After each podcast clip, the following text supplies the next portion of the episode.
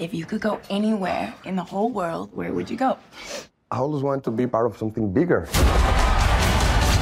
I love that answer. something that lasts, that means something, something more important than life. Yes.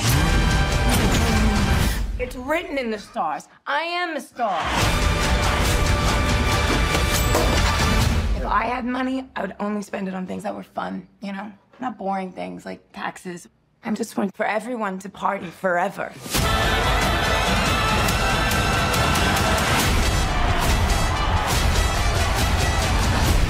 When I first moved to LA, signs on all the doors said, no actors or dogs allowed. I changed that.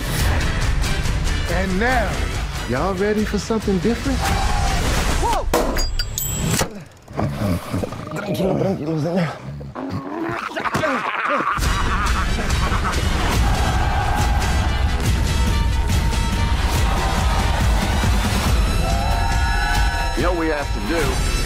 We have to redefine the form. Map those dreams and print them into history. Look up and say, Eureka! I am not alone. Get it, get it, get it, get it, get it, get it, get it.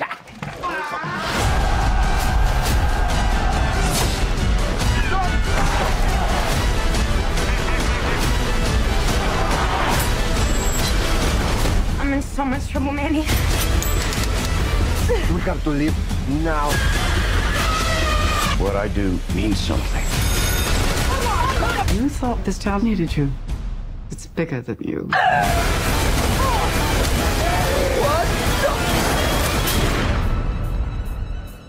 It's the most magical place in the world.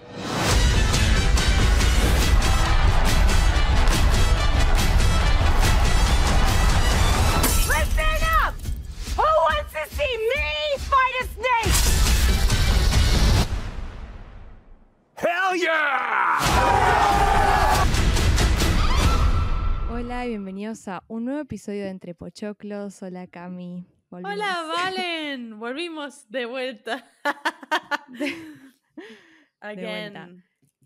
They're back. Eh, pedimos perdón por bicicletearlos tanto realmente con nuestras idas y vueltas, pero fueron meses eh, complicados, fueron arranques de año bastante movidos, hubo que hacer una tesis Sí. de por medio, Ah. eh, fue todo muy raro en estos Puedo decir que soy meses. licenciada oficialmente igual de Relaciones Internacionales, así que nadie me puede decir nada. Pero sí, nada. eh, la vida. Nos costó arrancar el año, nos costó bastante. Tipo, enero estuvo difícil, reina. Y No sé por qué lo tipo- decís en pasado, porque nos sigue costando un montón. O sea, no sé por qué si nos Sí. costó como si estuviésemos bárbaro ahora.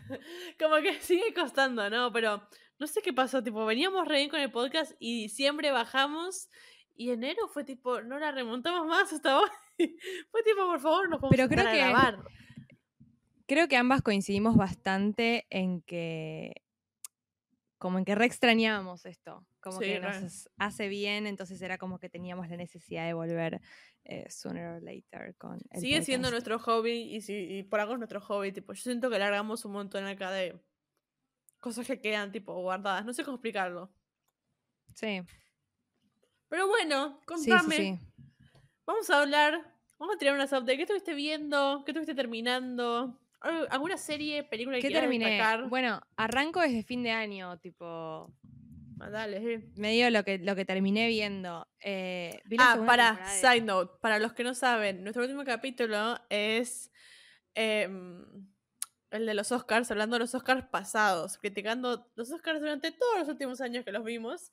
El Sí. próximo probablemente sea el de los Oscars nuevos y ahí vamos a estar hablando un montón de las películas que están nominadas, para no tener que hacer un capítulo específico de cada película, sino tirar ahí un poco las opiniones en general. hay películas que vimos y que tampoco sentimos que, que podemos hablar un episodio de eso o que podemos estar una hora hablando de eso. O sea, hay películas que sentimos que no resisten tanto análisis, otras de las que capaz el episodio serían 10 minutos. Entonces es como que, no sé, nos Y pasó un poco lo mismo que cuando vimos. Ay, sí, además, pero nos pasó lo mismo que cuando vimos eh, My Policeman, la película de Harry, Uf, que fue como, che, ¿vos querés hacer un episodio de esto? No, vos, no, yo tampoco. Pero porque realmente sentimos como que no había mucho que decir y de hecho fue una película que vimos para hacer un episodio. Eh, sí. así que nada, como que eso queríamos aclarar, que, que sé que subimos la encuesta, pero la subimos cuando todavía ni siquiera habíamos visto las películas, porque de hecho había películas que ni habían estrenado cuando subimos la, la encuesta. Entonces, nada, como para aclarar esto de que, mm, de que hay episodios que no van a aparecer. Porque no hay que decir, si quieren igualmente, eh, yo anoche le subí una, una box de preguntas de The Whale, que ahora las voy a responder. Gracias por coparse tanto, me encanta cuando algún tema los interpela encanta. tanto. Me encanta cuando Eh, se ponen polémicos, además. Comenten, me me encanta, que comenten lo que quieren. Me encanta. Hagan Además, eso. chicos, Nos gusta la chicos, polémica. Pero además, chicos, una cosa, acá no hay miedo a la cancelación, digan lo que quieran, No. nosotros decimos lo que queremos todo el tiempo, la verdad que Si no nos cancelaron hasta ahora Si no nos cancelaron hasta ahora con las cosas que decimos, sí. Que Blonde era la película del año y nosotros hicimos un episodio de cuatro horas defenestrándola. O sea, ustedes digan lo que quieran, eh, manden los mensajes que quieran, que nunca vamos a creer que una opinión es más o menos que la otra, ni, ni nada. O sea, ya está, ya fue eso. Mm, Old fashion. Si hay- no, pero si hay películas que, que nos re gustaría, más allá de que no vamos a hacer episodios, seguramente les esté subiendo box de preguntas o cosas en Instagram, como para que charlemos un poco y nos cuenten, porque más allá de que nosotras capaz vimos una película y decimos, uy, che, nos pasó con After Sun, lo vamos a decir, lo vamos a Lo- a blanquear". decirlo. Perdón. Estaba, estaba dando vueltas en el tema, es tipo, decir la película que no nos gustó a la puta O madre. sea, no nos gustó After Sun, no nos gustó. No, no, Decilo o sea, fuerte. Yo siento que es una película, me pasó un poco lo mismo que con Dune, es una película que está bien hecha todo, pero medio me duermo en vivo, no, no Ay. sentí como mucho, perdón, acá decimos lo que pensamos de verdad. O sea, a mí Decilo, nadie me decilo. está pagando para esto, así que yo voy a decir lo que pienso en serio. Eh, yo tipo sentí que, que, no sé, o sea, entiendo que es una película indie, de esas que no tienen ni pies ni cabeza, que Mm. no tienen tipo ningún, nada en especial, eh, como puede ser una película como por ejemplo Lady Bird, que me gusta. No es que no me gusta, sino que no siento que sea lo que todo el mundo siente que es. Esa es mi opinión personal. O sea, Re. es una película que está buena, pero que es una película más del montón de películas de lo que se podría interpretar como un pseudocine independiente. O sea, no siento que sea una película nominada al Oscar, no siento que sea el papel de la vida de Paul Mescal, sí siento que es el no. papel de la vida de la hija de Paul Mescal. Es, ella sí me hubiese gustado que esté nominada porque su actuación me gustó. Eh, pero nada, no, no, no es una película que me haya matado, la verdad. O sea, me, A mí me pasó. gus- me gustó, no es que no me gustó, me gustó, pero como que... deja de mentir. No, no me- a mí me gustó la película, pero no sentí que es todo eso. No, No, me- a mí me eso. pasó que a mí me pasó que yo la, la vi con muchas expectativas, tristemente, que eso me parece que fue una de las razones por las cuales no me gustó o no llenó mis expectativas. Y realmente la terminé y fue tipo, me parece que soy estúpida o vi otra versión de la película porque no entiendo todo el análisis que sacaron de una sola película. Onda, ¿cómo puedes hablar 50 Sí. minutos de una película cuando no pasa... Onda, siento que los análisis que hicieron todas, todas, eh, toda la gente, hasta, tipo, vamos a decir, hasta nuestra amiga Has le gustó. Tipo, no es que tenga un problema con, alguien, con gente en específico. A mis amigos les que- encantó. O sea, yo tenía amigos que fueron a verla y que tipo me dijeron, vi After Sun, me conmovió, fue una película que me cambió la vida. Yo como, amigo, buenísimo, voy a ir corriendo a ver After Sun. Y cuando la vi, la verdad que no me generó nada de lo que le generó. A ver, obviamente sí es una película que, a ver, es una película triste, bajonera, te toca una fibra interna como cualquier otra película, pero eh, no sé, es eso. O sea, siento que es una película que está buena y tipo, está buena verla una vez y como que sí tiene un mensaje, pero es eso. No, no es mucho Pero más para lo mí es muy es- rebuscado el análisis que tipo leí en muchos lados de la película. Y es tipo.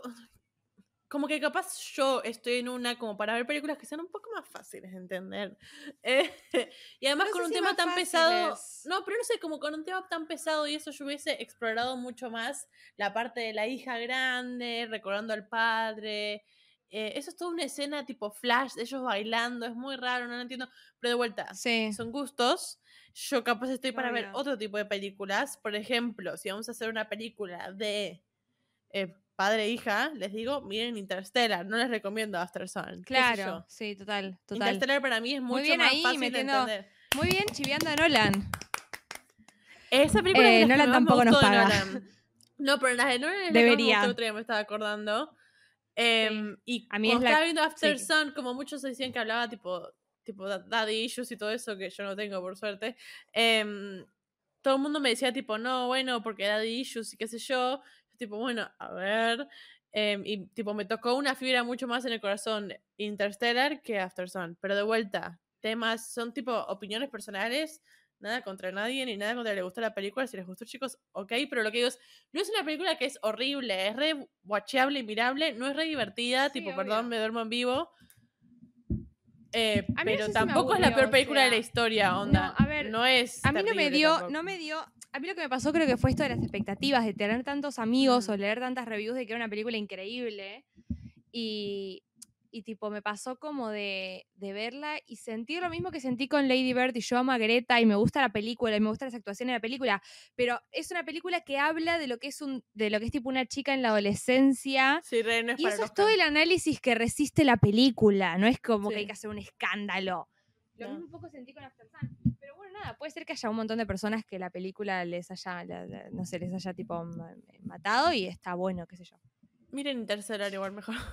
Bueno, vamos a... Entonces nada, les voy a estar subiendo el box para resumir todo esto, para que también me digan qué opinan de ciertas películas. The Whale, la verdad es que todavía no la vimos. Cuando la veamos y sentimos que hay para hacer episodio, lo vamos a hacer.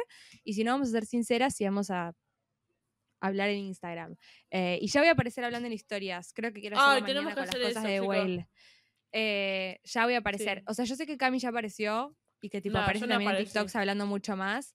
Yo soy como un poco más poderosa en ese sentido, pero bueno, estoy yendo. que yo- estoy yendo. Yo aparezco en TikTok porque siento, tengo muchos sentimientos acerca de una serie en la cual no voy a nombrar todavía. Todavía no, chicos, faltan un par de semanas. Y ya claramente vamos a tener 74 Bueno, episodios. destacame Em, una serie, una película que terminaste que quieras nombrar de cosas Ay, buenas yo que viste creo que, últimamente. o sea, lo primero que se me viene a la cabeza de series es de White Lotus, tipo, literalmente la mejor serie que viene el último año. Estoy tipo, fa, te sale muy bien, ¿eh? Te sale Estoy muy bien. Efectos especiales. Em, la verdad que me encantó, me encantó, me encantó, me encantó absolutamente todo. Leí por Twitter que era una mezcla entre Parasite y jugar al club y la verdad que no puedo estar más de acuerdo con esa especie de, de review corta hecho un tweet. Eh, me gustó todo, me gustaron las actuaciones de la primera y la segunda temporada. La verdad que hay mucha gente que critica la primera, a mí me encantó también. La segunda lo que tiene es más picante, tiene muchos más personajes súper interesantes. El cast, Tío chicos. James. Tío El James. cast que tiene las mujeres de White Lotus, o sea, las mujeres de White. Lotus. No, no, Cami no la vio, chicos, por eso habla de Tío James. Pero van a- lo voy a odiar a Tío James si ve la serie. Ya sé que hace Em, igual, me respolié, pero. Una locura de. Una locura lo de Megan Faggi. O sea, todas las actrices, por las actrices italianas que ahora la van a romper, es obvio que la van a romper porque Jennifer. Chicos, las dos- las dos prostitutas son tipo lo mejor que me pasó en la puta vida, verdaderamente. O sea, es, es tipo impresionante, esos dos personajes los amo. Eh, pero nada, el personaje de Valentina es increíble. Nada, miren, miren, miren, miren, por favor. La voy a ver, te Eh, juro que la voy a bueno. terminar. Te juro que la voy a terminar. ¿Y película? ¿Te hizo una película que últimamente que te gustó? O puedes nombrar otra serie si quieres, si no tenés Eh, película. Sí, fue, un ve- o sea, fue el verano con menos cine que tuve. También, chicos, porque estoy en un mood muy señora que me muero de calor para hacer cualquier cosa. Entonces es como, I really like to tomar sol y estar en la pileta. Pero nada. eh, vi Nightcrawler, por ejemplo, de vuelta. Vi muchas veces esa película y me encanta. ¿Vos y viste? yo siento que Pensé deberíamos que le ibas a de decir. Vos empezaste. The Last of Us. Yo no, por eso no iba Es a hablar. verdad. Tipo, Es Vos verdad. sos la The Last of Us watcher The Last of Us. Eh, me queda el último episodio. Si el último episodio me queda, claramente ya sé O lo sea, que pasa. ¿el que salió el domingo o el que sale el que- domingo que viene? No, no, el que salió el domingo. El domingo que viene voy a estar mirando por mala suerte los Oscars. Así que voy a estar fuera Está de obligada. hasta que termine. Sí, sí, es por cuestiones laborales, simplemente. Eh, porque la verdad que no los, no los miraría ni que no se estrene The Last of Us, imagínense. Eh, En realidad te hice la pregunta al principio del episodio para que hables de Wild Lotus y Last of Us nada más. Tipo, espero que lo sepas. Para eso era esta pregunta, así que te sabemos llevé por eso, ese camino. sabemos eso. Me llevó por este camino. Bueno, es como cuando el profesor te guía. Eh, Sí. The Last of Us me encanta. La verdad que voy a decir algo que dije que mucha gente estuvo de acuerdo cuando lo posteé. Haya jugado o no el juego de Last of Us, que en mi caso no, yo el, el único juego que jugué fue eh, Tomb Raider. Valentina, si estás escuchando esto, yo jugaba al Tom- a Tomb Raider con vos cuando éramos chicas. Valentina es una de mis mejores amigas. Em, que se llama igual que ella. By the que way, se no llama es igual ella. que yo. By the way, tiene este collarcito también. Em, La menos. me, yo nunca había jugado. yo nunca había jugado The Last of Us. Eh, me encanta la serie, me encanta la trama, me parece que está súper. O sea, yo la verdad que la unía mucho al principio, completamente ignorante, con The Walking Dead, que yo vi la, gran parte de la serie. Creo que me faltó la última temporada, pues ya como que medio me aburrió la cantidad de vueltas que le daban, pero fue una serie que me gustó mucho también. Em, y la verdad que es súper distinta de Walking Dead. Sí, obviamente, si te gustan ese tipo de series, anda por eso, pero la Mm. historia es muy original. La adaptación, por lo que veo, es muy buena. He hablado con mucha gente que también jugó el juego y me dicen que es increíble. Vemos Pedro muchas Pascal. escenas ampliadas. Pedro Pascal, Pedro o sea, la Pascal. actuación de los dos, pero más que nada Pedro Pascal Pedro la Pascal, rompe, Que que tuitea también sobre actúa Argentina en en- 1985. Rey. Gracias. que también actúa en, en Mandalorian, si la vieron, así que nada, recomiendo. Yo bien. chiviándole los trabajos a Pedro Pascal. Pero véanla, ya este domingo se estrena el último, pero están todos los episodios disponibles en HBO Max. Otro que tampoco nos paga, pero debería. Ay, Eh, debería. así que nada, miren The Last of Us, chicos, es impresionante, en serio esa serie. Y también creo que vamos a hacer un episodio con una invitada especial, que hace muchísimo tiempo que tenemos ganas de hablar con ella, que no aguantamos más. que yo la verdad que cada episodio que pienso, eh, Ella podría agregar algo. Sí, es, como nuestra tercera. Está ahí tipo, ¿qué, pensa, Ay, ¿qué sí. piensa ella? Siempre la referimos además en algún lado. Yo creo que siempre la referimos, es Agus del Cine Spot, así que nada, Sí. la Sí, nombramos, vayan a seguirla porque es hermoso todo lo que hace. Pero nada, yo creo que, el- que cuando la tengamos en un episodio ya la vamos a meter como third wheel para un par, porque la verdad que eh, nos encantan los análisis que hace y hay un montón de cosas para hablar con ella. Así que nada. Eh, esténse atentos que se viene el episodio de Last of Us también, pónganse a ver la serie, no me van a enojar. Que después vienen y me dicen, yo escucho los episodios aunque no, no vi nada, y es como, intenten ver las series. Me Están avisados. Me encanta que nos escuchen, pero están avisados de que se viene el episodio de Last of Us. Están avisados. By the way, si están escuchando en Spotify nos pueden dar 5 estrellas, porque alguien de todos los que nos rateó no nos dio 5 estrellas. En realidad dos personas que nos ratearon no nos dieron 5 estrellas y estamos en 4.8. ¿Quién fue? No sé. Pero darnos 5 estrellas y subimos un poquito más. Eh, y síganos en Spotify ya que están, porque sabes que tenemos 355 seguidores en Spotify. That's so many people. That's way too much people. En Spotify, en Instagram, en TikTok, en Twitter, en, en todos lados síganos, ¿ok? Estamos reactivando, estamos reactivando, chicos. Estamos de a reactivando. poco se De va a poco vamos a reactivando volver. Eh, le di vía libre a Cami para que se haga cargo de Instagram unos días que me fui al Cosquín Rock y ella le dio full a Daisy Jones, así que espero que hayan disfrutado. Ahora ya volvió la que publica novedades de Stranger Things. O sea que. Nada. Es muy, es muy obvio cuando posteo yo. Es Pero muy obvio, es muy obvio voy a decir- que la otra. Voy a decir que mis historias de Daisy Jones tenían un montón de likes. Así que no era. Tipo, si no tenían likes, yo no iba a subir más. Pero la gente te- me contestaba, tenía likes. Así que yo supongo que les gusta. Así que cuando voy a hablar Es de las no les que queda otra. Yo creo que no les quedó otra, o sea. ¿Qué cosa, ¿Qué cosa últimamente le gustó a Camila? Obviamente, Daisy Jones and the Six, chicos. Salieron tres capítulos nada más. Cuando están escuchando esto, sí, todavía van a haber salido tres capítulos. Salen el jueves, otros tres. Sí. Eh, jueves, viernes 24 se termina la serie, así que ese lunes vamos a grabar ese capítulo. Valentina ya está avisada, así que aunque no llegue, va a tener que llegar. Not my problem, realmente me siento sola a grabar esa película porque si, si bien mis TikToks puedo hablar por horas y por horas y por horas. Eh, nada, es uno de mis libros favoritos, lo adaptaron perfectamente. Lo adaptó Reese Witherspoon y Hello Sunshine, que hizo Gonger, Big Little Lies, eh, Little, Little Fire- Fires Everywhere, entre muchas otras cosas que son muy buenas. Em, y es perfecto. Y hay mucha gente criticándolo y tengo ganas de agarrarme a las trompadas con la gente que dice que es una cheap adaptation. Dale, Rey, ¿me estás jodiendo? Bueno, no importa.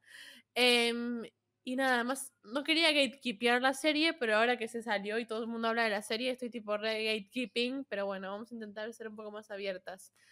Em, y después otra cosa que vi que me gustó, en realidad yo soy muy de rewatchear series que me dan comfort cuando no tengo tiempo, que fue lo que pasó estos últimos meses. Entonces estuve viendo eh, Grey's Anatomy, to be completely honest, hasta que me hackearon la cuenta de Star Plus. Y tengo que decir, Grey's Anatomy, las primeras 3, 4 temporadas, wow, es la típica serie de los dormidos donde hay un poco de drama al final de temporada, pero hay como chistes, graciosa, tiene esas cosas del 2000, ese no sé qué de los 2000 que te atrae. Es muy y que confort. te da Es muy comfort. confort. Sí. Todos sabemos que después de la octava no es lo mismo, pero nada. Ahora me hackearon la cuenta de Star Plus y estoy volviendo a ver Doctor House, which is another great show. Em, Nunca vi Doctor. House. ¿Nunca viste Doctor House? La serie con mejor final de la vida. Tipo, el mejor final de la vida. Es Pero. más, me enteré por vos que estaba Olivia Wilde. Ay. Cuando Olivia Wilde no hacía pelotudeces y se actuaba bien. ¿A quién fue que bardeé en el episodio? ¿A quién En el episodio, en el episodio de Don't Worry Darling, que le dije a Tengo el vaso "Anda a del Dibu". que le dije a alguien a buscar al ángulo Olivia Wilde se llevó la mejor película del Em, año. A los, a los de a los de Venice. Me encantan tus 14 minutos de va. ovación. Pero ¿Cómo bueno. me quiero a veces? Pero bueno, nada, venía a decir que también después de Babylon, Olivia Wilde Club de Fans, chicos, discúlpenme, cancelenme todo lo que quieran. Yo a esa mujer la amo, la respeto, encima es hermosa y encima de todo, eh, la semana Le pasada hizo... Me encanta. Encima, ay, ay, por Dios, necesito hablar de ese bastardo sin gloria. O sea, es como que tengo muchas ideas en la cabeza. Pero, em, chicos, la semana pasada yo que amo YSL o Salorán, como quieran decirle, em, la semana pasada ella estuvo en el evento y la fotografió una fotógrafa argentina y no sé, tipo, yo la amo cada vez más, no sé, soy fanática, Don't Worry Darling, to- todo lo que hace ella yo la banco. Voy a ver Doctor House solo por ella. Así que decime qué capítulo Eh, y la arranco es por ahí. muy buena, es muy buena en Doctor House. Pero bueno. Más Es allá de eso, hablando de una película que las dos vimos recientemente y que no vamos a hablar en, en el episodio de los Oscars que sé que sigue porque no la nominaron a nada, es Babylon, chicos. Babylon, esta película. Ay, es que, si, si ustedes no saben, Damien Chazelle es uno de mis. Yo no tengo di- directores favoritos. No sé qué tipo digo director favorito tal. No sé por qué, capaz no soy eh, cinéfila pretenciosa enough to have directores favoritos. Eh, pero Damien Chazelle era un gran eh, participante a estar en mi top 3. Porque Whiplash y La La me parecen excelentes. Tipo, yo no tengo una corrección para hacer en ninguna de esas dos películas. Whiplash es mejor que La La Land, I'm not sorry. Em, pero esta película era como la que decidía. Tipo, era, esto es The Big Three, you know? Y no sé si es mi director. En realidad sí. Es uno de mis favoritos. No esperaba eso Para- igual. Sí, en realidad Estoy sí. yendo para un lugar que no planeaba. En realidad sí. He is one of- es uno de mis- A ver, direccionalmente, ¿se dice así? No, no sé. La película, la película me parece excelente. Hay un montón de cosas de guion. Como que está bien dirigida, eso querés decir. Claro, dirigida está bien. O sea, de director, él es mi favorito porque las tres grandes películas que hizo, Babylon, Whiplash y La Land, me parecen muy buenas. Pero no Hay temas de guion. te mató. Hay temas de guion de esta película que fue tipo. "Meh". Onda, podemos cortarlo a la mitad. y tenía el mismo significado.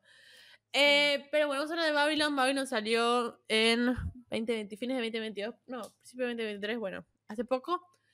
Em, pueden verla en Paramount Plus si tienen Paramount Plus. Ya no está más en el cine, creo. O si está, hay muy pocas funciones muy tarde. Y la película a las 13 horas y cuarto. Así que si quieren ir al cine a las 10 de la noche, salir a las 5 de la mañana. You're more than welcome to do it. Eh, en Karen para el after si van a ver trasnoche. Sí, Babylon. algunos, traba- algunos trabajamos y no podemos hacer esas cosas. Em, bueno, Babylon de Damien Chazelle.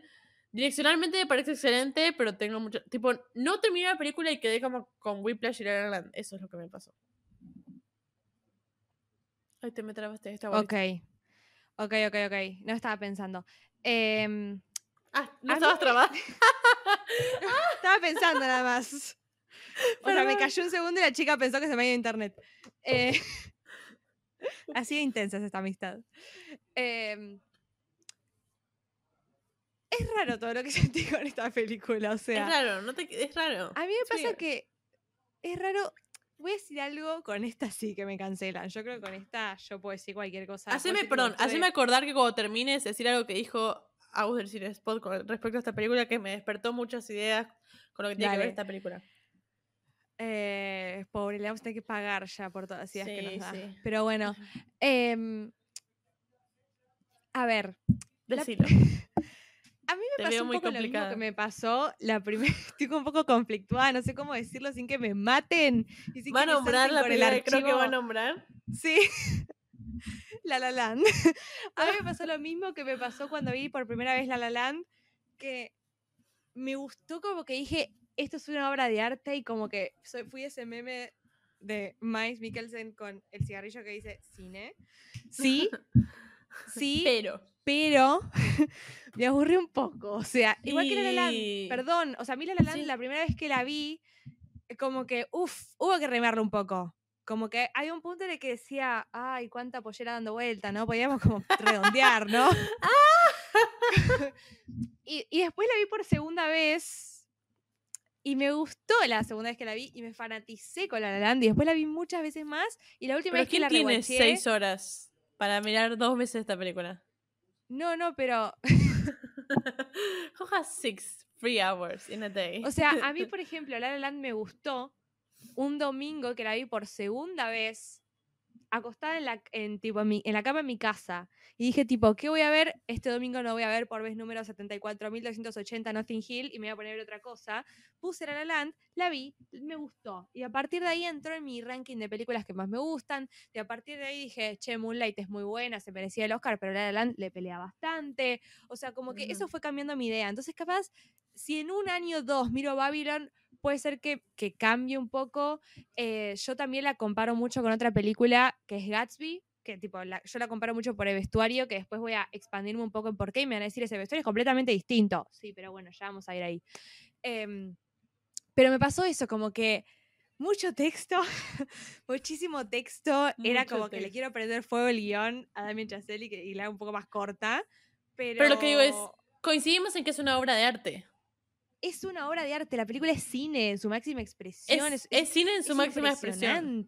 Es, Sí. es la historia del cine, es Hollywood, es una crítica a Hollywood. La elección de los actores, que esto es algo que quiero decir antes de olvidarme, porque no me anoté Me nada porque estaba tan, esta- estaba tan como estaba tan como efusiva para hablar en el podcast de vuelta. no sé. Capaz venía, chicos, y les ventilaba toda mi vida por, por la abstinencia que tengo del micrófono.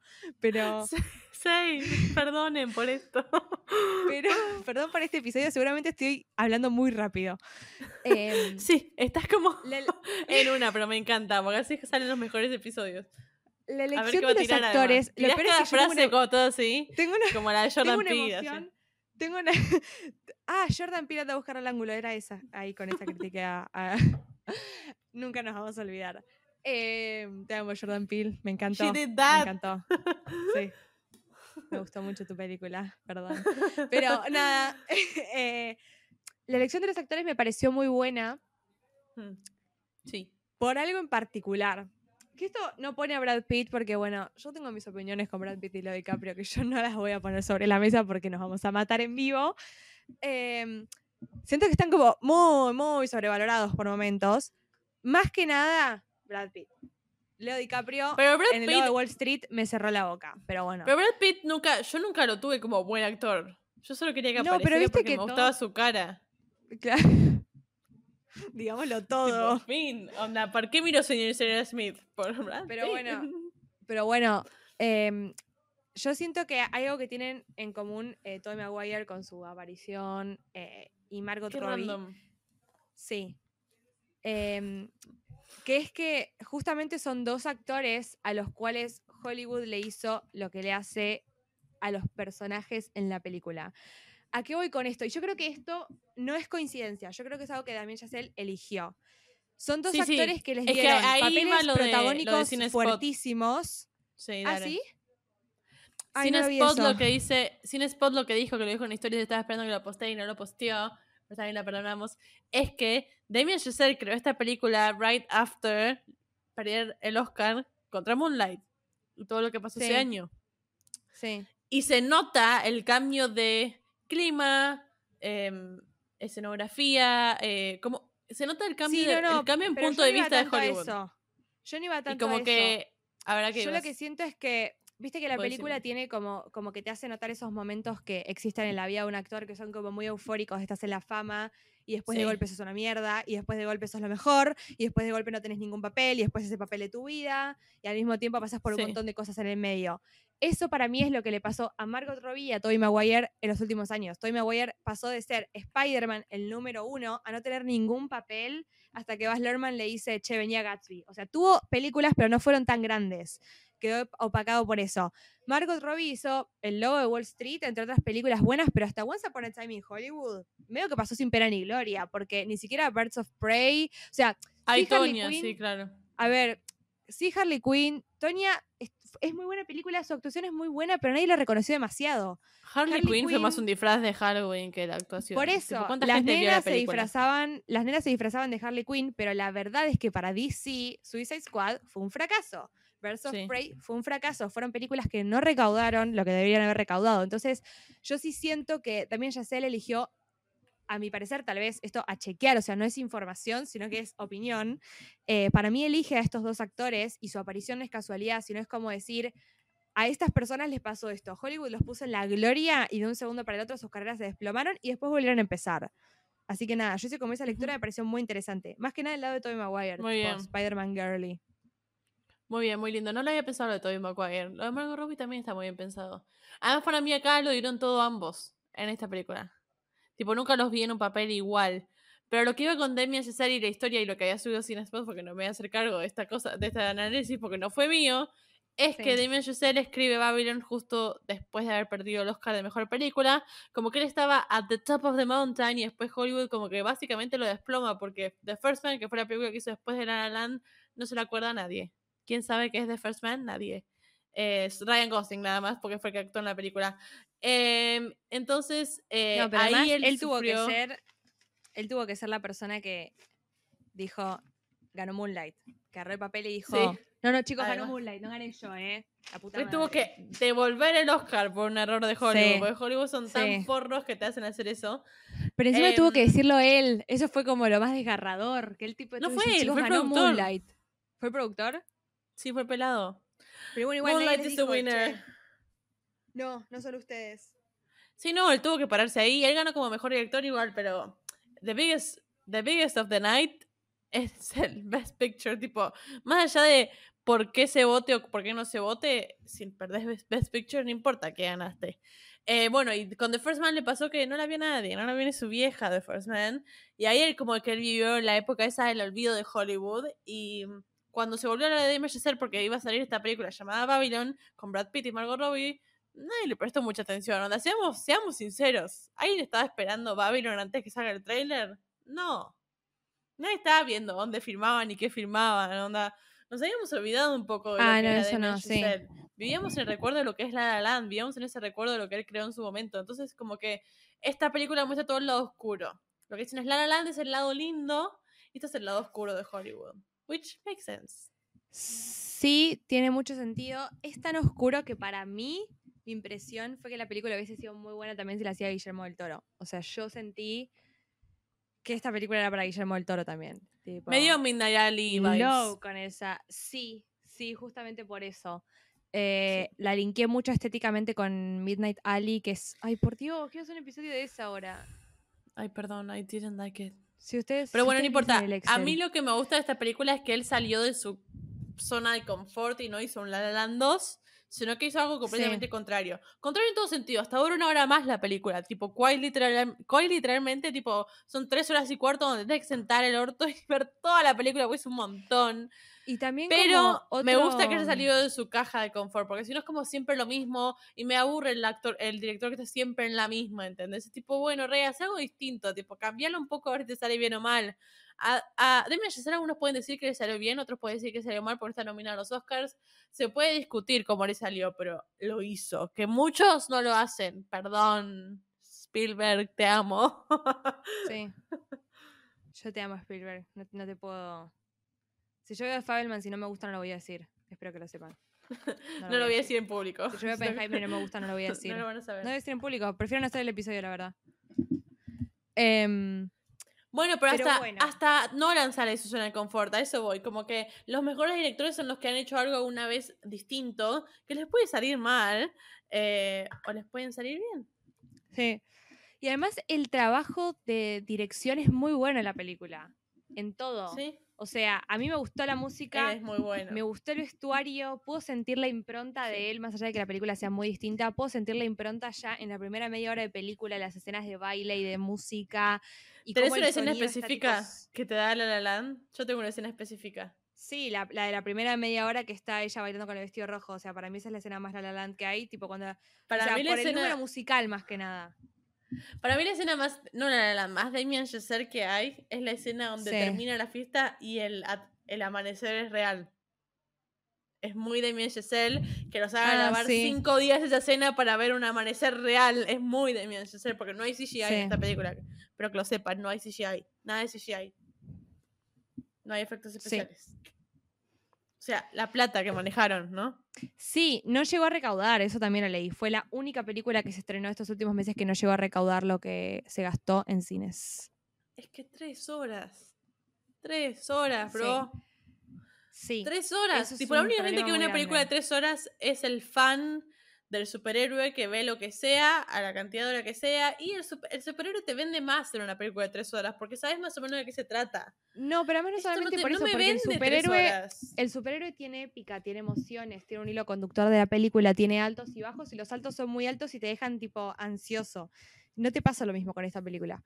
Eh, pero bueno, a ver, de vuelta, es una obra de arte. Yo, tipo, voy a mencionar, la verdad que vestuario, eh, tuve mis momentos en la película, hasta que después empecé a leer un poco más, empecé a informarme, la verdad que me gustó un poco por dónde la llevaron. Yo tuve una visión al principio de la película. Yo la comparé mucho con Gatsby. Y más que nada la comparé con Gatsby por la época en la que está situada la película.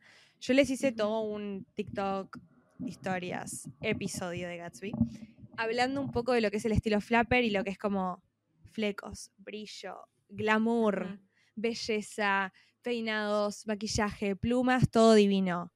¿Qué vemos acá? Todo lo contrario. Vemos toda la oscuridad, vemos toda la decadencia, vemos las telas mucho más opacas, los vestidos mucho más cortos, eh, los looks con mucho menos desarrollo, los maquillajes corridos, los pelos no tan peinados. Sí. Y eso a qué nos retrotrae? A todo lo contrario, justamente a la parte oscura, a la parte triste, a la parte poco glamurosa. Es literalmente para mí el mejor retrato eh, de Hollywood de esos años. Y siento que contrastándolo con Gatsby se entiende mucho, como esta cosa de el American Dream que te vendían y por otro lado decirte, che, esta época no fue tan dorada y nadie la pasó tan bien y esto no estuvo tan bueno y no había Sí. tanta riqueza y tanto glamour como ustedes creen. Eh, siento que linkea también mucho con lo que son las adicciones, con lo que eran las fiestas, pero tipo desde el lado oscuro. O sea, yo siento que el vestuario es impresionante. Me cuesta Tipo el descontrol en las fiestas, porque las fiestas de Gatsby El nunca tenían el descontrol que muestran en Babylon. es que eh, Gatsby es la época dorada. O sea, vos ves Claro. otra cosa. Vos ves lo que vos lees en un libro de historia. Y esto es como el detrás de escena, es como el Sí. no le estábamos pasando todos tan bien y no todo estaba Sí. tan bueno y no todo era tan glamuroso y no todo lo que brilla es oro, digamos. Em, hay más de 7000 cambios en esta película, lo cual es un montón. O sea, no sé si no, no sé- o sea, yo no sé si suena como mucho o como poco, pero en, ¡Es en un calidad de vestuario es un montón! Eh, ¡Siete siete- mil! 7000 cambios, sí. Eh, hay, se, se dice que son como seis los personajes principales para la vestuarista, como tipo los que más como medio se centró. Eh, pero nada, eso me parece como súper, súper destacable. No vemos ni siquiera sombreros. Nada. Sí, es real. Ay, Y claro, piensen que- razón. Absolutamente nada. Nada. Sí, estaba pensando en Brad Pitt, pero no, su personaje no usa sombrero. No, o sea, es más, en los únicos momentos donde vemos sombreros que, que para mí. mm, Que, que para mí. Ah, bueno, esto otra cosa. La persona que rechaza el tipo el no hablar de los estilosos años 20 es Damien Chazelle junto con la vestuarista. Así que acá tenemos de vuelta un no vamos a mostrar a Hollywood como algo lindo, no vamos a mostrar esta época Ujú. como algo glamuroso. Eh, pero las únicas veces donde vemos personas usando sombreros son hombres que están. Esto también de vuelta lo, lo, lo vi yo, no es que está hecho a propósito de vestuario, no lo sé. Pero las únicas personas que usan sombreros son los hombres que están consumiendo a Margot Robbie. Así que nada, me parece como también anecdótico eh, que siempre que Mm. nosotros vemos hombres con sombrero o hombres de traje muy prolijos, son justamente los que están sexualizando a Margot Robbie. Tal vez haya alguna especie de mensaje detrás de eso, no lo encontré, busqué tipo sombreros Babylon y no encontré demasiado, pero, pero nada, el vestuario impecable. La verdad que al igual que Sí. La La Land, siento que se nota muchísimo, y lo dije también eh, con Gatsby y Baz Luhrmann, se nota muchísimo cuando em, vestuario trabaja en conjunto a fondo con el director. Se nota demasiado. Cuando la dirección es marcada y tipo se sabe dónde va la película y cuál es el mensaje que se quiere dar, ahí está todo. Y, y no hay, y para mí no hay pocas, hay pocas cosas tan importantes como el vestuario. O sea, yo veo cómo abre la película y la veo a Margot Robbie con ese vestido rojo bailando, tipo tan asimétrico, tan moderno, por decirlo de alguna manera. Y es como que digo, ya está, chau. Te iba a Chao. preguntar eso. Hay mucha gente que dice que el tipo el vestido rojo que es épico porque está en el tráiler, en, la, en el póster, en todo, no es de la época. Entonces está mal. Y, y, tipo, vi un tweet que decía tipo, who cares? Tipo, mira cómo le queda. No solamente por cómo le queda, que ella es preciosa y se podría poner literalmente cualquier cosa y que le se estaría soñada. em, a mí me gusta, o sea, no me parece que sea una mala elección. Es lo que te digo, o sea, justamente a lo que apunta el vestuario de la película es a diferenciarse de todo lo que nosotros conocemos de los años 20. Em, hasta, para mí hay algo también que capaz, eh, obviamente a veces estas cosas pueden ser tomadas como un mensaje magistral y un mensaje que debería tipo enseñarnos un montón de cosas, como me pasa a mí, que capaz de vuelta, o sea, es una falopeada que invento yo, o podría tomarse como un error de guion y que está mal poner algo de otra época. No sé, eso es como muy subjetivo. Pero para mí está Sí. bueno porque, sí, a mí eh, a me ver, gusta el vestido rojo igual. a mí me gusta, más allá de por lo lindo y lo feo, es algo que yo usaría, me fascina el vestido, o sea, ya poniéndomelo para año nuevo, pero más allá de eso, eh, a mí me gusta esa cosa como de que justamente siento que lo que quiere es esto, es incomodar, es mostrarte otra cosa, como cero fancy, cero glamurosa, sino todo lo contrario, que sea mucho más grotesca, mucho más burda, que esté relacionada a tipo bailar, mostrar el cuerpo, ser tipo completamente sexual, tipo, porque la película tiene mucha sexualidad y tiene mucha sexualidad de parte de una mujer que cuánto les molestaba en esa época. Entonces, siento que, que es como que acompaña todo eso, acompaña el mundo de las adicciones, de la desprolijidad, como que ese vestido me gusta, es, es disruptivo, pero necesitamos que lo sea. Eso creo Sí. que es lo que tiene. Así que nada, 100%. yo Además dicen que el vestido ese de telas rojas es como que la gracia del vestido es como que parezca que ella se lo hizo. Porque ella no Sí. está invitada a esa fiesta, ella entra como infiltrada. Entonces la gracia es como que parezca que ella se armó el vestuario porque, bueno, no tiene dinero para comprarse uno. Y me gustó Sí. eso. Y además es como ella está en un momento en el que está llamando la atención. Y también, para mí habla Mm. mucho de la película cuáles son los primeros looks de los protagonistas. Eso habla un montón, tipo, si no es lo que más habla. Re. Vos la ves a ella entrar con ese vestido Mm. y ya decís, ok, acá no voy a ver a lo mismo que... A ver, así como ves a Daisy, vestida como una princesa Daisy Buchanan en Gatsby, y decís, listo, esta chica viene a vendernos el cuento de Susanita, divina, diosa, prolija, Sí. de Golden Girl.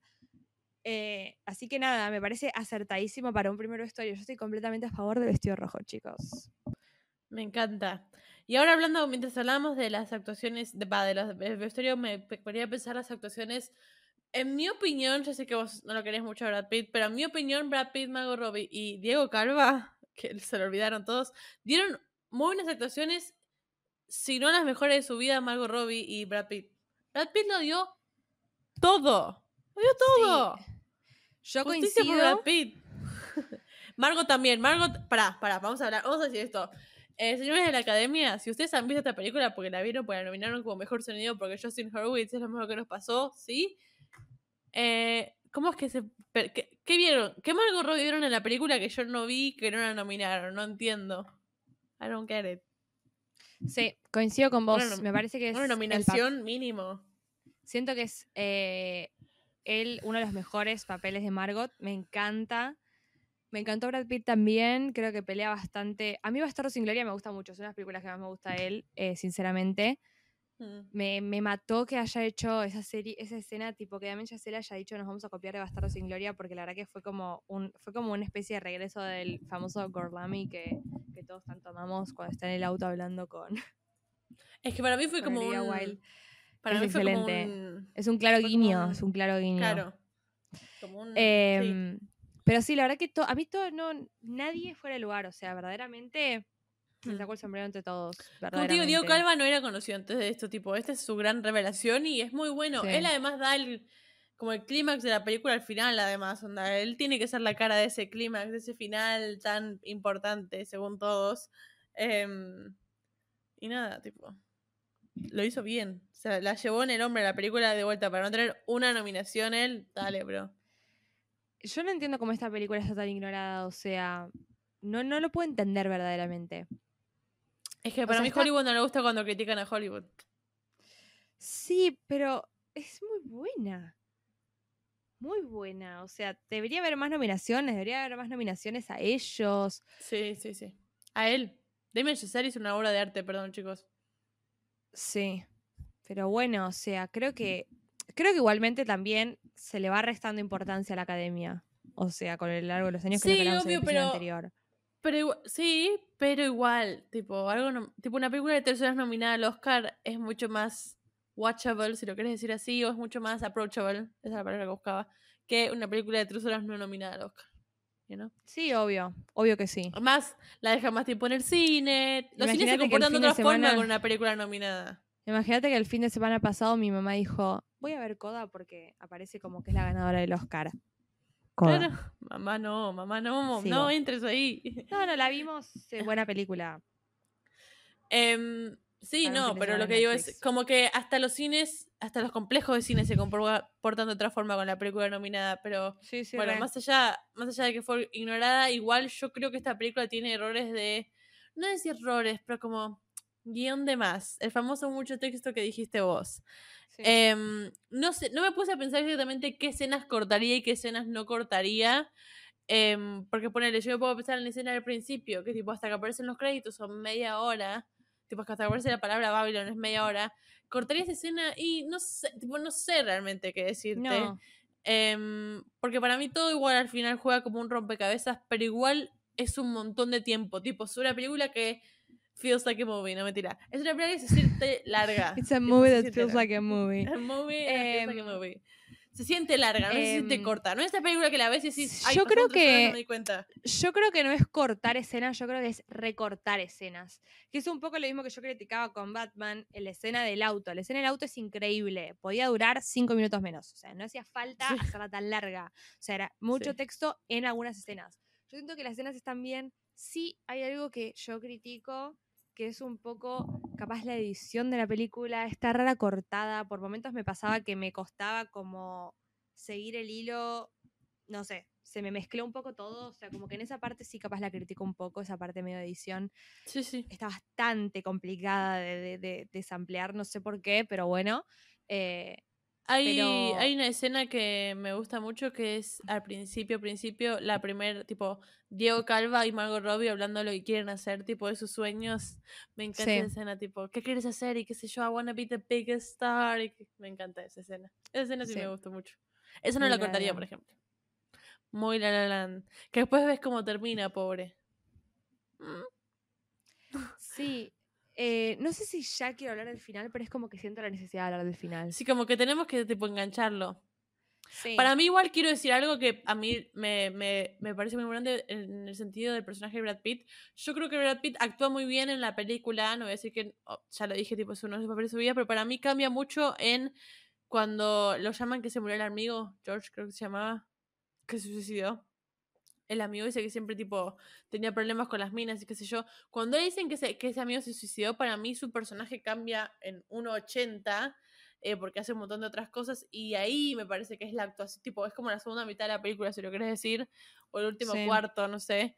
Para mí, esa, ese, ese cambio en Bra- Brad Pitt lo hizo como destacarse mucho más. Eso quería decir antes al final, como que ese cambio, como que Margot Robbie y Diego Calva como que son muy buenos durante toda la película. Brad Pitt también es bueno, no digo que no, pero para mí esa escena y el después de ahí cambia mucho su personaje y ella tuvo que amoldar ese cambio de personaje y me parece que lo hizo perfectamente porque nunca se habla del tema, sino como que vos ya lo ves distinto al tipo. Y eso Bien. me gustó. Me gustó, me gustó. Em, En fin, después vamos a hablar del final porque mucho texto. em, mucho texto como de Yacel. Eh, a ver. Con Cami ambas habíamos leído como que el final te cambiaba la vida. Sí, como que los últimos cuatro minutos de Babylon son lo único que necesitas para poder seguir viviendo. ¿Qué más querés que los últimos cuatro minutos de Babylon? Es tipo, bueno, está bien. Ok. ¿Qué pasará en los cuatro Que es minutos? como, es como medio un guiño a.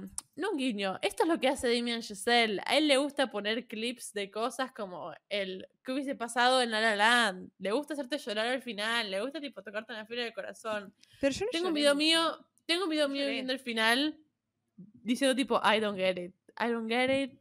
I don't get it. A mí al final me pareció algo entre. Así como dije que esta película era para Guillermo del Toro, voy a decir que el final hubiese sido mejor si lo editaba Baz Luhrmann. Ponele. Em, hay algo muy raro ¿Por qué? en. A ver.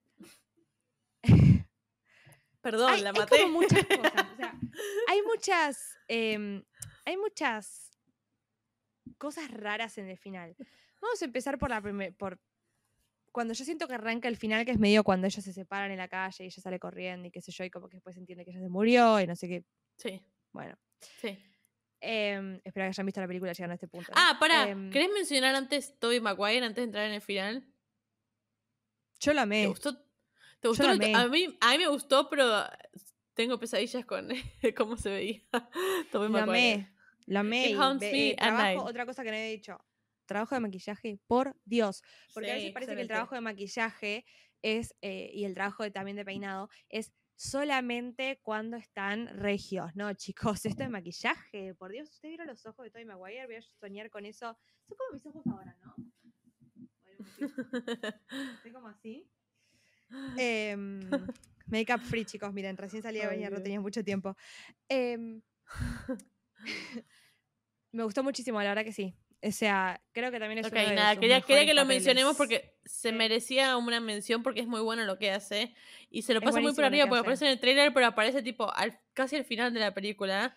Entonces, Sí. como que hay gente que me parece que queda en la mitad y nunca llega a la parte de todo.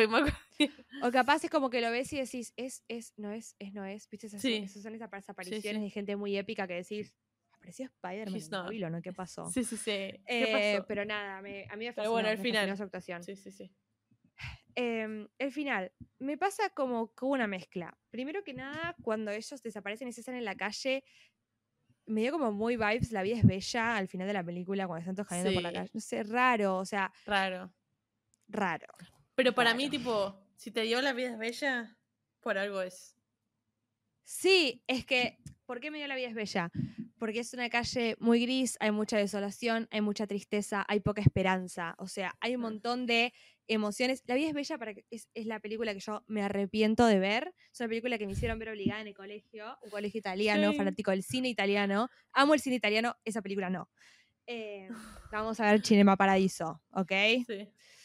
Em, pero me dio como esa, esa cosa de tipo desolación, angustia, soledad, tristeza, eh, Mm. poca fe en la humanidad, poca esperanza, como todo muy gris.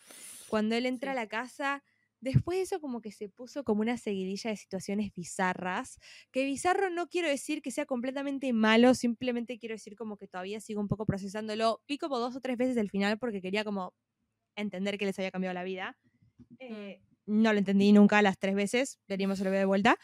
Pero, pero me pasó eso, después la parte que está todo lleno de sangre, dije como, ¿qué? Y después me pasa algo con la parte de las películas. Yo, Que ese es el final del que todos hablan igual. que es el final de que todos hablan, sí, bueno, pero quería ir como medio, porque para mí hay poca conexión entre las tres cosas que pasan al final, que es eso, la vida de él y, y como la, la parte de las películas, como que, viste, esas tres cosas son Mm. como que quedan medio colgadas, no sé, raro.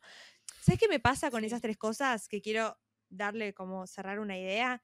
Yo siento Sí. que, la peli que la película viene muy orgánica visualmente y hay una, un trabajo de iluminación, colorimetría perfecto, que te da como el sentimiento perfecto, y en esa parte se desconfigura la Matrix. Y de repente vemos Sí. una calle muy azul, después él Ay, sí, es muy en, su vida, en su vida como, como tipo como si no, no hubiese tipo ningún tipo de trabajo de iluminación y tipo la película está muy cruda y después como Sí. que vemos todas las imágenes juntas de todas las películas que yo hubiese necesitado que le pongan, chicos, no sé, un filtro de Instagram al menos, para que sea más orgánico la, la transición.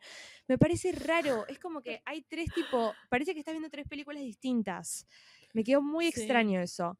Eh, así que eso, y después la parte de las películas, eso es lo que me pasa. Siento que no es orgánico, que no es estético. Eso era, no es estético. El final para mí no es estético, para empezar. Y además es como que entiendo un poco la- el mensaje del cine. Yo la verdad que esperaba otra cosa. Esperaba cuando empiezan a hacer como los cameos en la sala de cine. Esperaba capaz Sí. tipo ver gente en la actualidad o algo así. No sé si medio quisieron mostrar eso. Yo medio no lo entendí así, pero bueno. No sé, me quedó raro. A mí, a, mí me, a mí me costó entenderlo al final, no te voy a mentir. eh, así que como buena muchacha me puse a leer Letterboxd Reviews em, y busqué en Twitter y qué sé yo, porque bueno, mis fuentes de información son esas eh, hoy en día. y mm, entendí como que, como que yo no entendía tipo, no sé, como que no, no entendía esa parte donde muestran tipo la pantalla azul, la pantalla verde, la pantalla, tipo esa parte como que yo no me perdía, no entendía dónde iban, tipo, eh, era como mucha info y después está el tipo llorando y es tipo, ¿qué carajos?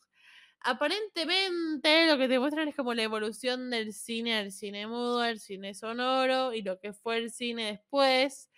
em, Sí. y como al fin y al cabo Manny, el personaje de Diego Calva, que es el que está ahí, formó parte de el cine. Y él, aunque fue una parte chica, en el grand scheme of things, él hizo que lleguen a que el cine llegue a ser lo que era en ese momento, que es la época en la que muestran, creo que es los 50, 60, más o menos.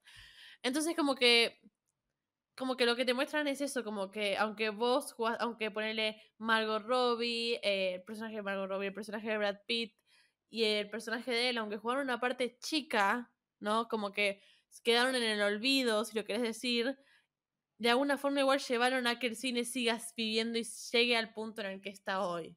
Al menos yo después de leer muchas cosas y escuchar muchas cosas, Sí. lo entendí más así y me dio como un poco de, ay, bueno, sí, claro, como que todos los actores en el olvido también forman parte del cine. Tipo, aunque no nos acordemos de quién es, a ver, podemos dar un ejemplo.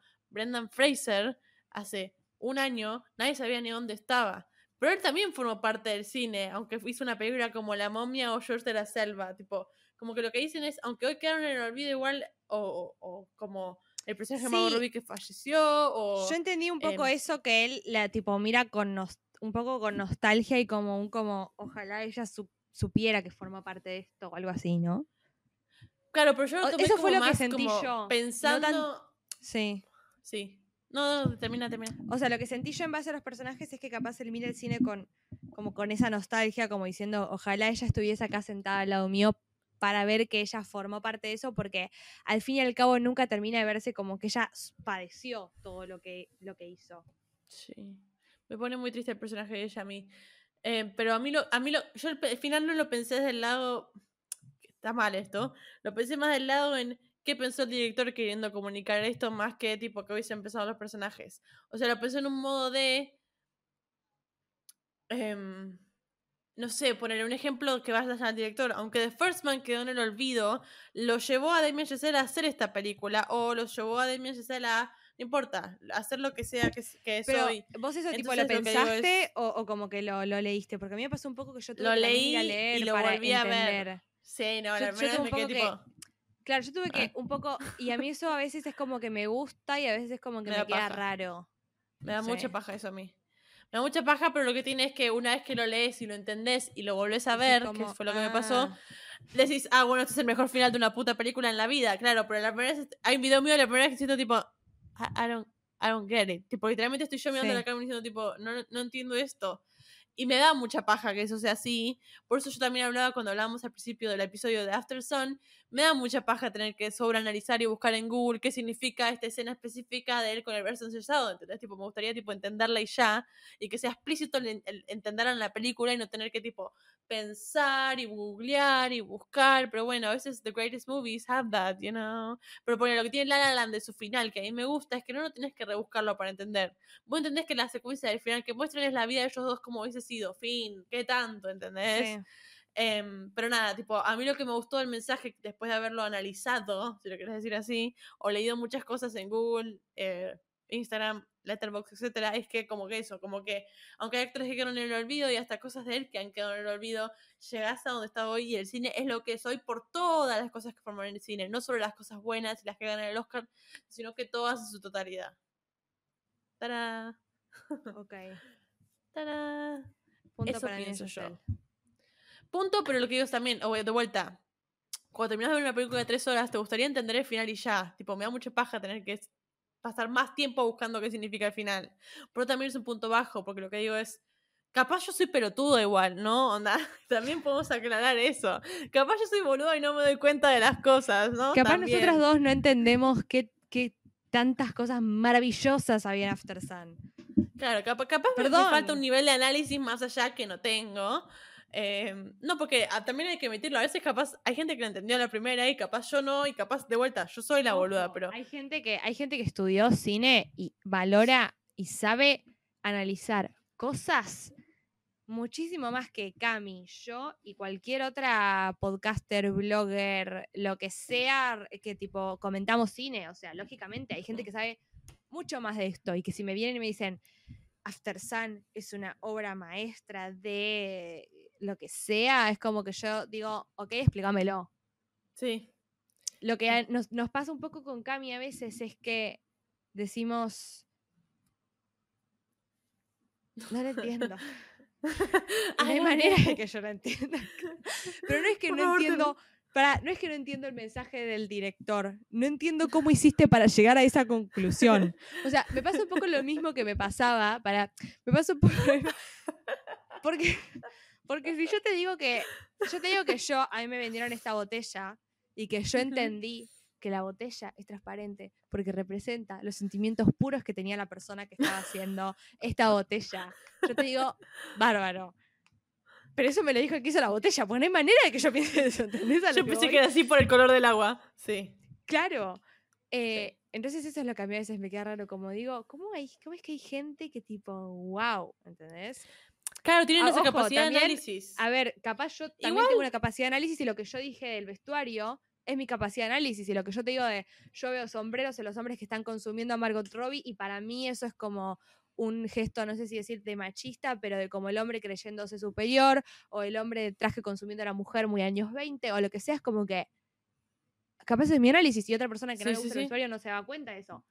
Ojo, Mm. pero yo digo, hay cada iluminado que yo no puedo entender cómo sacan esa Re obvio, hay cada denominado que no sé dónde la sacan, pero a lo que voy es. eh, tampoco está mal ser boludo y no entender el final. Tipo, vengo a la gente, vengo a decir a la gente que vio eh, Babylon y no entendió el final. It's okay, tipo, está bien que no lo entiendas. Porque a veces pasa eso con esas películas que son tipo cult favorites y todo el mundo lo entendió y de repente está en su top 3 favorito de película y vos vas y decís, ay, no la entendí. Te miran como si fueses Ay, el demonio personificado, ¿entendés? Y es tipo, Sí. Not really, tipo, está bien no entender a veces. It's okay. Sí, ¿Qué sé yo? pero bueno. Overall, Overall. Es un buen final. Lleva un poco de capacidad de análisis y leer un es poco. un buen final. que, bueno, Solamente necesito que me la editen un poquito, que sea más estética. Sí, puede ser. Sí. Giselle, que me Sí, ponga y, cort- cortarla un poco. Dos horas y media hubiese sido un poco más. Un poco más. más no ¿Te sé, como más que había- approachable. No sé si te acordás, es bastante antiguo lo que voy a decir, pero yo siento que la gente que nos escucha conoce de lo que hablo. ¿Se acuerdan que antes, cuando comprabas un DVD, venía tipo la película y después podías seleccionar algunas películas la película con escenas extra o con escenas más largas o con tipo Eh, Spider-Man No Way Home en, en Disney Plus. claro, o sea, hay un montón, había un montón sí, de sí, películas sí. que vos comprabas y tenías esa opción. Podemos hacer eso con las películas tan largas. El que tenga ganas de sentarse cuatro horas a ver una película y bien Yacel, que se siente. Y al resto que nos.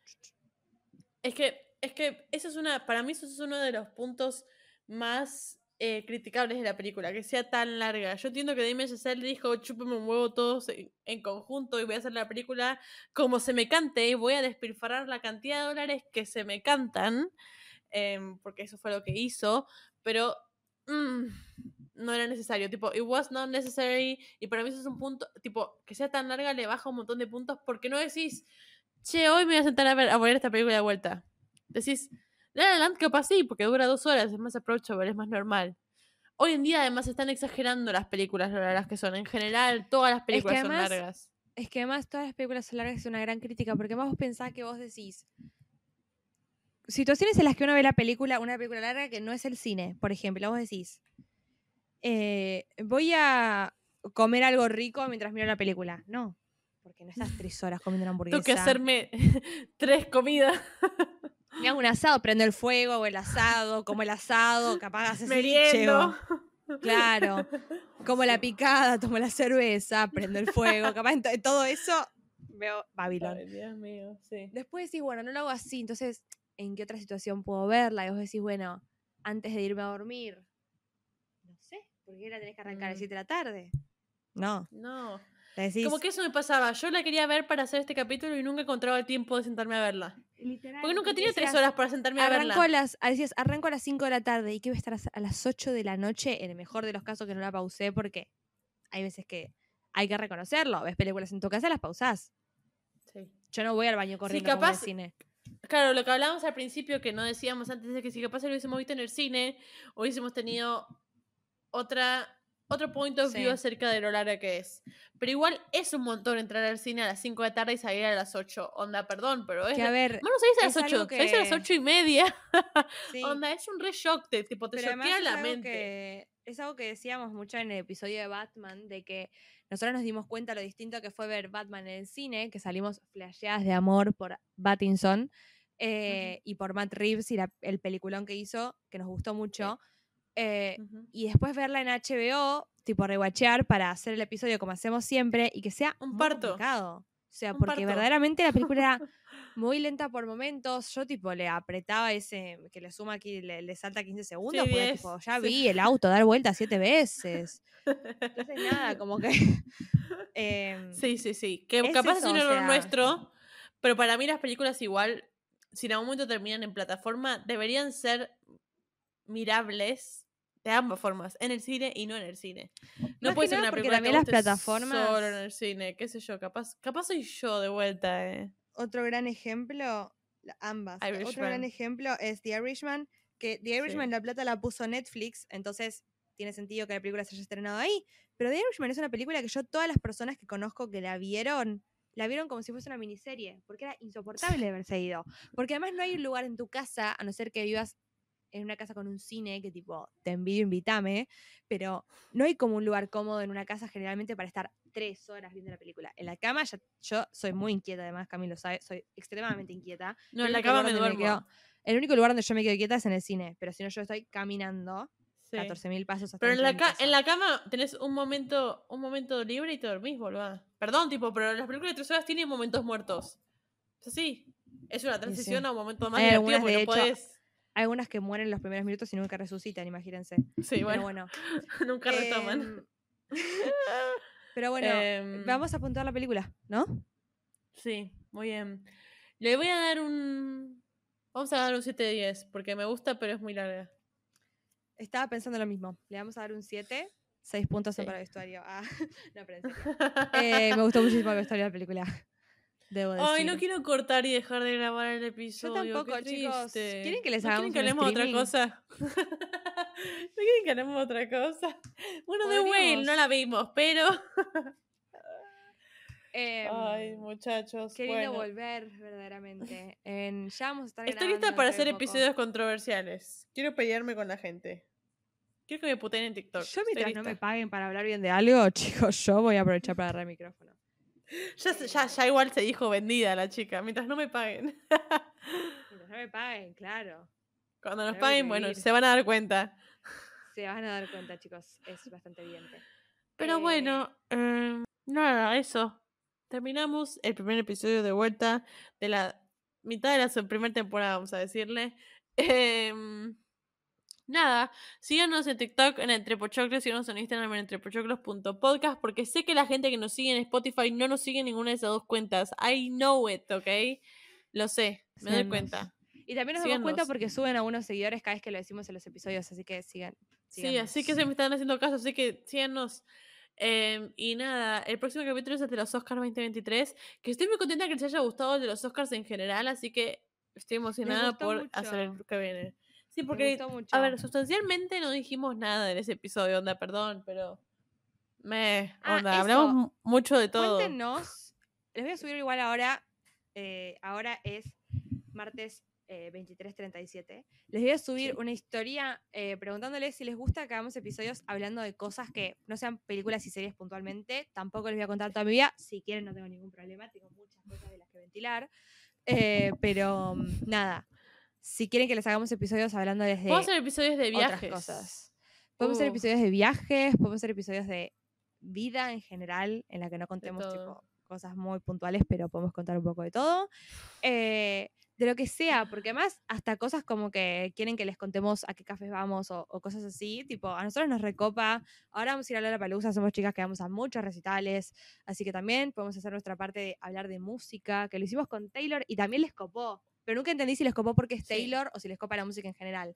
Así que nada, Ay, qué problema, Eh, sí. Vamos a subir Y encuestas también tenemos idea de hacer, eh, de hacer episodios tipo, yo le dije a Valen, a veces somos chicas tan lindas y ocupadas que no tenemos tiempo de sentarnos a ver una película de tres horas solo porque ustedes quieren que la miremos, ¿ok? Porque no one is paying us for it. Así que a veces está bueno hacer, como ella, Vale mira muchas cosas y yo miro muchas cosas, eh, a veces rewatch, a veces cosas nuevas. Valen sube muchas de las updates que hay en el cine en Sí. general o en las series en general, como la grabación de Sex and the City, grabación de, mm, bueno, just like that, de Stranger Things, de las- etcétera, etcétera, etcétera. Si quieren podemos hacer un episodio así, tipo, las stories de Instagram hechas en un episodio para Contando que lo que se viene. episodio, nosotros tipo contando qué esperamos de en más palabras que en una también- historia sola, porque hace de mucho texto, vamos a decir la verdad. Y también las comentándolas un poco. Sí, y comentando también las películas, por ejemplo, que me olvidé de comentar al principio, que yo vi Your Place or Mine de Ashton Kutcher y Reese Witherspoon. Spoiler no la miren, es una poronga. Em, es, es así. Em, pero podemos decir eso sin tener que hacer un episodio específico de la película, porque no tiene nada para decir. Em, y Claro, la capaz la agarrar dos o tres del películas. Claro, y tiramos tipo sí. updates en general, salió esta película tal día, mírenla, no me la miren. Pero es me literalmente gustó, me así como cuando yo les fin. pongo el Eh, box de preguntas para preguntarles de qué esperan de la temporada 5 de Stranger Things o qué opinan de The Last of Us. En este caso ya estamos esperando a que termine para hacer el episodio de The Last of Us, pero igual, em, cuando les hacemos esas preguntas, también comentar lo que ustedes creen, porque a mí eso me recopa, tipo como una especie de vuelta entre lo que ustedes creen, lo que ustedes esperan, Right. lo que nosotros esperamos también. Eh, y nada, como les decimos siempre, comenten. Ay, lo podemos que leer en el ganas. episodio. Lo podemos leer en el episodio y ver con quién hace- tenemos eh, Sí. concordancia o quién no. O a ver si nos hacen pensar. Me gusta que me hagan pensar. Pusiste The Whale y me puse a leer las reviews y nos, nos- me hacen pensar. Es tipo, thank you so much por masajear este cerebro que Sí. está atrofiado. Es más, voy a decir una cosa. Me dieron más ganas de verla ustedes Sí. escribiéndonos en el box de preguntas que todas las reviews que leí hasta el momento de Whale. Les juro. 100% o sea, real. Más, las re- más que las reviews a favor y en contra, ¿eh? O sea, desde el video que vi de una influencer hablando pestes de Whale hasta posteos que leí de que es desgarradoramente hermosa y desgarradoramente triste y tipo mucha gente comentando la película. Me dieron más ganas de verla ustedes. Eh, y, y yo me creo encanta que, comenten lo que piensan de verdad. Me gusta. Sí, Gracias. pero además, ¿saben qué pasa? Eh, yo creo que ambas coincidimos en que más allá del cinéfilo pretencioso, la persona que sabe mucho de cine y demás, el cine es entretenimiento y tipo, no hay nada más importante que lo que le pasa al, es- al espectador cuando se sienta a ver una película. Al espectador, a cualquiera. Entonces, nada, nosotras tampoco somos licenciadas en el cine, así que, nada, nos encanta, básicamente. ¿Qué opinan? Pero bueno, llegamos al final del episodio. Se nota que Nos no tenemos ganas de de dejar de grabar. No Yo me a poner a editar este episodio si sale mañana. eh, pero nada, muchas gracias y nos vemos en el próximo. Adiós.